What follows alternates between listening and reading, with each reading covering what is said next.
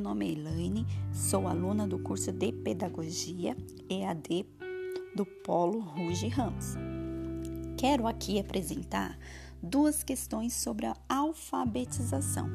Uma delas é: a criança só aprende a escrever com a cultura do lápis e do papel? Posso te dizer que é de suma importância. O lápis e o papel são essenciais para a alfabetização. A criança precisa trabalhar a coordenação motora fina e o cérebro entende a palavra como imagem na execução da letra cursiva e bastão.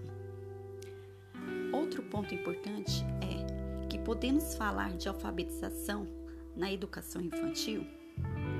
Sim, com certeza. O processo de alfabetização prepara a criança para o aprendizado da leitura e escrita e deve ser exposta a experiências que promovam o desenvolvimento de habilidades importantes para a alfabetização, como a música, contação de história e dentre outras.